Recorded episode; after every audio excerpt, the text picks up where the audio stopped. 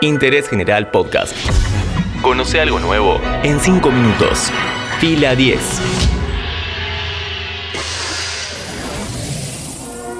Bienvenidos y bienvenidas a un nuevo podcast original de interés general sobre cine y series. En 2020 se estrenó en Netflix Ma Rainey's Black Bottom o La Madre del Blues, una película que adapta la obra de teatro homónima sobre la grabación de un disco de blues y los dramas internos de una banda. Mi nombre es Matías Daneri y hoy te cuento lo mejor y lo peor de esta película.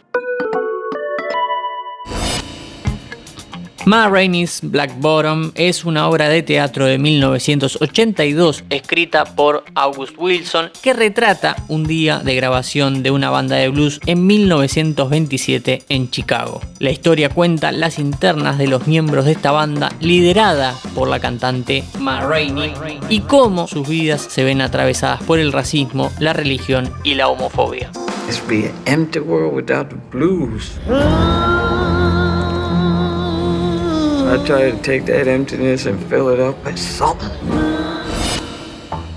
El argumento está basado en la figura de Ma Rainey, una cantante de blues clásico, una de las primeras en hacerlo con acompañamiento de piano o de orquesta de jazz. A lo largo de su carrera fue conocida como la madre del blues y fue mentora de la gran Bessie Smith. En la película está interpretada de forma magistral por la actriz Viola Davis.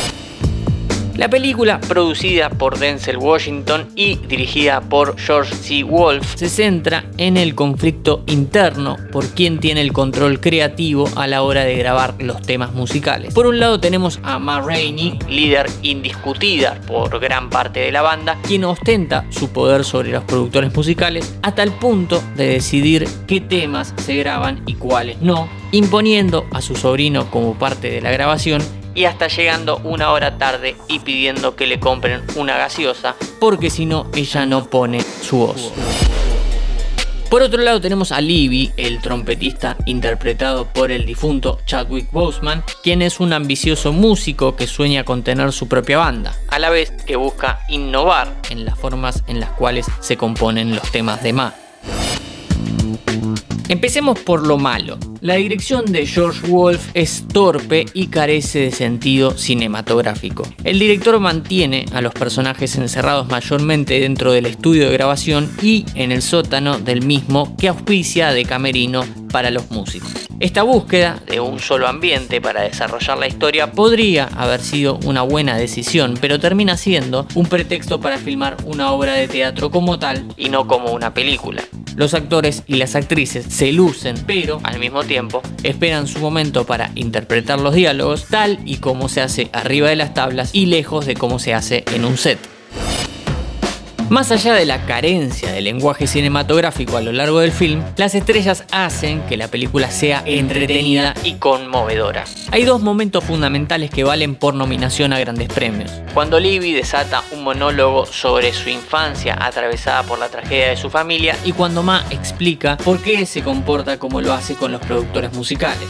Tan torpe es la dirección de George Wolf que decidió no moverse ni un centímetro del guion y dejó pasar la oportunidad de juntar más tiempo en pantalla a Chadwick Boseman y a Viola Davis.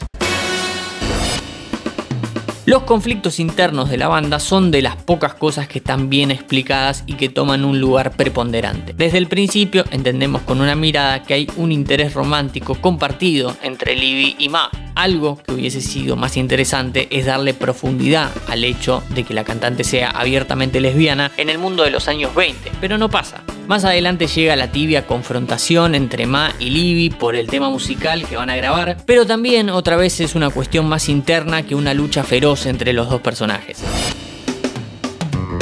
Es una película que en ningún momento se pone a la altura de sus intérpretes. Hasta el final, con un Boseman totalmente desatado, entregando el mejor papel de su carrera, el director no le brinda nada al espectador, ni un clima, ni un vuelo estético a la altura. Nada. En resumidas cuentas, La Madre del Blues pudo haber sido una de las mejores películas del 2020 si a las actuaciones se le hubiese sumado un director. De esta película que encontrás en Netflix hablamos hoy en Interés General. Interés General Podcast. Encontrarnos en Spotify, en Instagram y en interésgeneral.com.ar.